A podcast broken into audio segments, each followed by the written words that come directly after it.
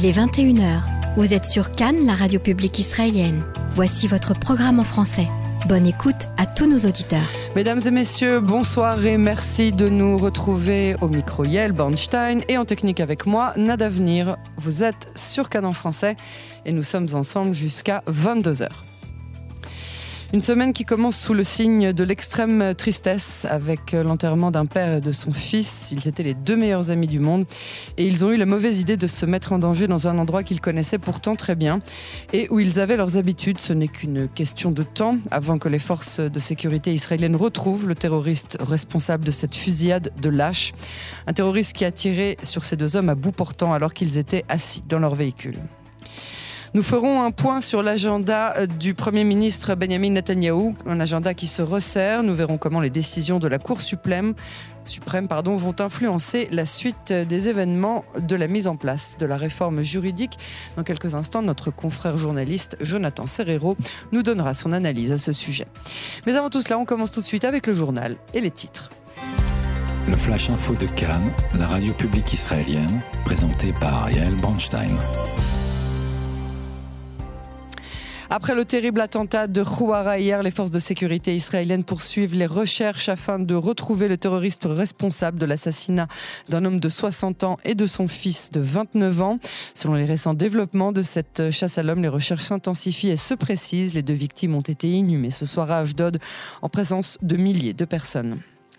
L'enquête préliminaire de l'attentat a révélé que les deux hommes étaient arrivés à Rouara pour réparer le climatiseur de leur voiture et acheter des accessoires, puis ils l'ont fait laver dans une entreprise voisine où le terroriste est arrivé. Les forces qui opèrent régulièrement à Rouara n'ont pas entendu ni établi de contact visuel avec le terroriste sous couvert du bruit de l'avoto où l'attaque s'est produite. Et l'armée israélienne a commencé la nuit dernière à se préparer à des opérations de vengeance. Dans cette région, d'importantes forces de Tsahal ont été depuis hier et ont commencé à poursuivre euh, le terroriste. Les forces ont bloqué des intersections clés dans la région, démantelé des caméras de sécurité de la route qui a tendance à être occupées le samedi après-midi.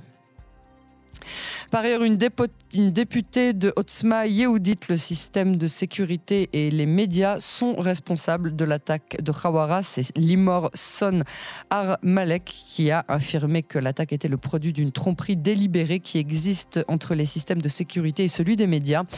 Il s'était prononcé contre moi quand j'avais dit que Khawara était un village d'assassins. Ce sont ses mots. Le bureau du Premier ministre Benjamin Netanyahu a fait référence aux propos du ministre des Affaires stratégiques Ron Dermer lors d'une interview qu'il a donnée au réseau PBS, une interview dans laquelle il n'a pas exclu la possibilité euh, qu'Israël accepte que l'Arabie saoudite développe un programme nucléaire civil dans le cadre d'un accord de normalisation avec Riyad. Dermer avait déclaré qu'Israël n'acceptait le programme nucléaire d'aucun de ses pays voisins. Cela a toujours été et restera la politique d'Israël. C'est ce qu'a déclaré le bureau du Premier ministre. Netanyahu a apporté quatre accords de paix historiques qui ont renforcé la sécurité et la position stratégique d'Israël à travers le monde et continuera à faire tout en son pouvoir pour la sécurité d'Israël et des Israéliens. Ce sont les mots du communiqué. Voilà, on va passer à notre invité de ce soir. Bonsoir Jonathan Serrero. Bonsoir Yael. Merci d'avoir accepté d'être l'invité de cette euh, édition. Je rappelle que vous êtes journaliste indépendant, spécialiste entre autres de la politique euh, et de la société israélienne.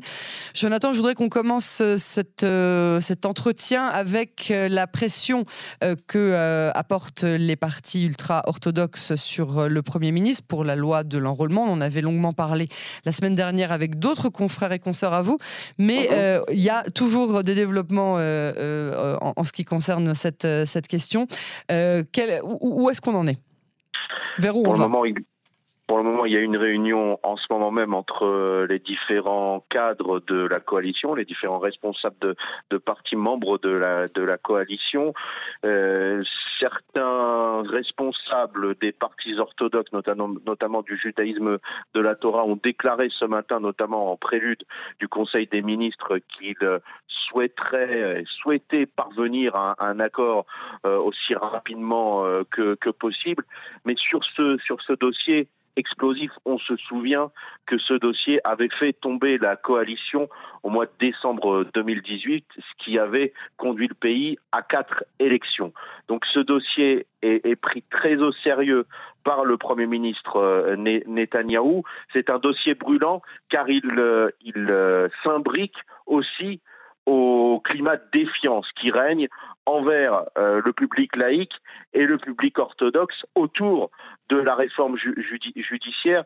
Donc, ce dossier de la loi de conscription des élèves des établissements talmudiques vient ajouter encore plus de pression à l'actuelle coalition et pourrait, pourrait, je dis bien pourrait, euh, pourquoi pas faire tomber l'actuelle coalition s'il n'y avait pas euh, d'accord euh, entre, les, entre les différentes composantes de cette coalition, car on le sait, sur la question de l'enrôlement des élèves des établissements talmudiques, il y a une différence de, idéologique entre la partie sioniste religieuse tenue par Itamar Ben-Gvir et Bezalel Smotrich avec les, euh, les responsables du, du chasse Ariéderi en tête et euh, Yitzhak Golpenkov euh, qui, euh, qui ne souhaitent pas, qui ne soutiennent pas euh, le fait de voir leur, leurs élèves s'enrôler au sein de, de l'armée d'Israël et tout ce débat vient, vient ajouter de l'huile sur le, sur, sur, le feu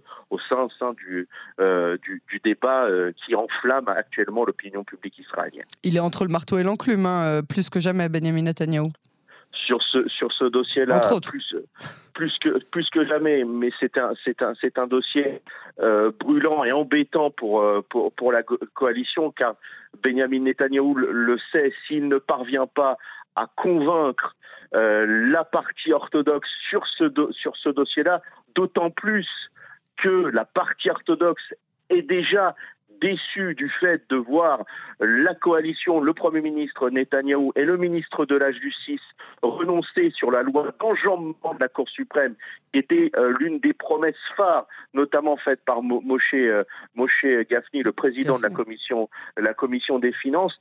Si la loi d'enrôlement euh, des élèves d'établissement euh, talmudiques ne venait à ne pas être votée, ce serait un coup assez sérieux pour, euh, pour, pour l'actuelle majorité. Alors, euh, il va y avoir euh, des débats euh, à la Cour suprême à partir du 12 septembre, hein, c'est demain, sur les lois, tout d'abord celle de la clause de raisonnabilité et sur la loi qui pourrait indiquer que le Premier ministre doit se retirer de son, de son poste. comment est-ce que ces deux débats et les conclusions, surtout de la Cour suprême, qu'on ne peut pas connaître, et ça je vous demande pas d'être un prophète, vont, vont vont influencer euh, la suite de euh, la mise en place de la réforme juridique que veut faire passer le gouvernement de Nathaniel Levin alors vous avez bien remarqué, euh, Yael, que les négociations, les discussions n'ont pas repris entre la coalition et l'opposition sur euh, euh, sur la question de la réforme judiciaire et sur le futur calendrier de cette réforme judiciaire. Donc on est dans une situation de, de statu quo dangereux, euh, car dangereux pour la coalition, mais aussi dangereux pour pour l'opposition, car il laisse le champ libre aux, mani aux, manifestants qui, eux, accentuent de semaine en semaine la pression euh, sur, euh, sur les membres de la coalition, mais aussi les membres de, de l'opposition qui sont un peu, euh, quelque peu gênés aux entournures sur euh, le positionnement à adopter sur cette question de la réforme,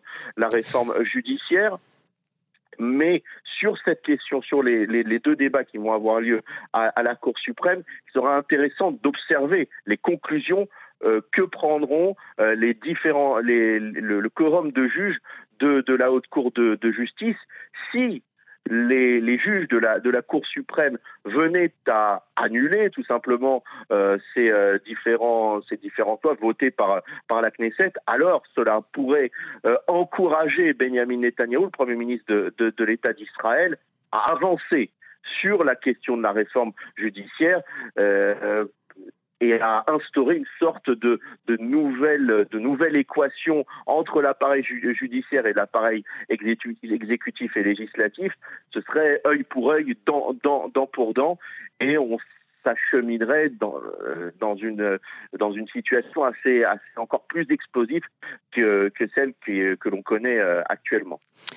Est-ce que vous n'avez pas le sentiment que euh, il a annoncé qu'il euh, il, ferait encore passer euh, la, la, loi qui concerne la, la, formation de la commission de nomination des juges et qu'après il essaierait d'obtenir un consensus? Ou est-ce que vous pensez que ça va le mener en sachant qu'il a aussi un objectif diplomatique et pas des moindres, celui de la normalisation avec Riyad? La normalisation avec Riyad, mais euh, avant, avant toute chose, il, euh, il, le Premier ministre Netanyahou souhaite avoir la paix au sein même de sa coalition et au sein même de, son, euh, de, de, son, de, son, parti, et avec son ministre de la Justice, Yariv Levin, qui lui met la pression si la réforme judiciaire ne venait à, ne pas avancer euh, d'ici euh, l'année prochaine. Oui, mais ce sont les, informations que, l'on entend, les bruits de couloir que l'on entend du, du, côté de la Knesset. Yariv Levin met la pression sur, sur, sur Benjamin Netanyahu et si cette réforme n'avance n'avance pas, alors Yariv Levin réfléchirait à, la suite à donner à son, à, son poste. Il pourrait, euh, pourquoi pas, démissionner de son poste de ministre de, ministre de, de la Justice.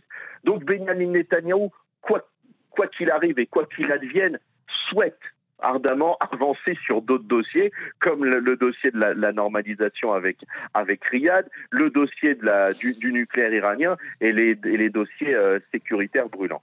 C'est le, dossier du nucléaire iranien. J'ai le sentiment que ça fait beaucoup moins euh, euh, effet boule de neige et que c'est beaucoup plus un consensus. Tout, le monde est, à peu près d'accord sur le fait que euh, il faut absolument éviter un accord, même même le moindre avec avec l'Iran et même les États-Unis le, comprennent de plus en plus, peu importe les administrations. surtout s'il y a une chance sur. Mais attention, les, élections américaines arrivent et il, il pourrait avoir une surprise du côté une mauvaise surprise du côté de Washington. Vous pensez qu'aujourd'hui les démocrates risquent de reprendre euh, le dessus? Euh, se... Je sais pas, la première règle qu'on a, prise en, marketing politique, c'était que plus on a d'argent, plus on gagne. Donc, euh, si Trump se représente, je sais pas. Moi, j'observe, j'observe l'histoire à chaque, avant chaque élection le président des, États-Unis, que ce soit Barack Obama, pour ne, pour ne pas le citer, a, a, essayé de d'avancer sur des dossiers qui gênaient, euh, qui pouvaient gêner euh, Israël et qui pouvaient bien évidemment défendre les intérêts des démocrates.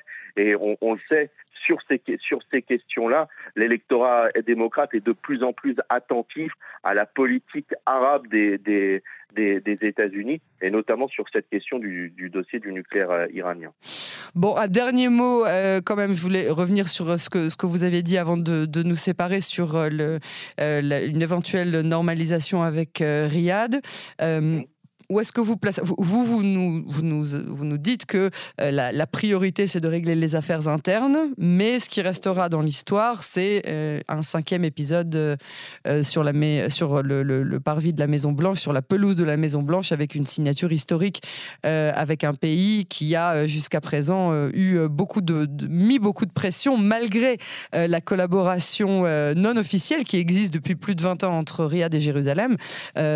officialiser les choses et normaliser les choses aujourd'hui serait on va dire, la, cerise, euh, la énième cerise sur le gâteau pour Benjamin Netanyahu pour, pour le moment, et pour avoir observé avec attention euh, l'évolution des discussions qu'il y avait, qui s'étaient tenues euh, avec notamment les responsables émiratis ou de, ou de Bahreïn, il y a une question qui se pose. Est-ce que ce sont les bons hommes aujourd'hui qui peuvent amener, conduire à, convaincre Mohamed Ben Salman à signer un traité de normalisation avec euh, Israël.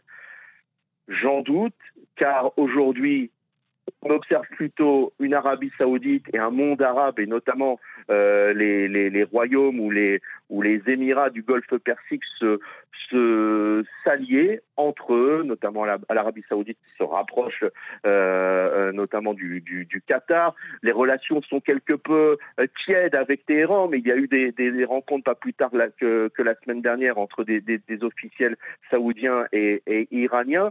Et aujourd'hui, on parle, on parle aussi donc de normalisation entre Israël et, et, et l'Arabie saoudite. Est, euh, ce n'est pour le moment que des, discussions. On parle du nucléaire, du nucléaire saoudien qui pourrait faire pencher, pencher la balance. Mais aujourd'hui, en l'état actuel des choses et au regard de la faiblesse de la présence américaine au, Moyen-Orient et notamment aussi euh, au sein de, la géopolitique mondiale, je vois mal euh, Joe Biden aider à favoriser à une normalisation entre Israël et, l'Arabie saoudite au regard notamment de, cette faiblesse de la position américaine sur les différents points chauds euh, de, de, la planète. On le voit sur le, sur le conflit euh, russo-ukrainien et notamment aussi euh, au, au, Moyen-Orient. Jonathan Serrero, merci beaucoup pour cette analyse. À très bientôt sur les ondes de Cannes en français. Au revoir.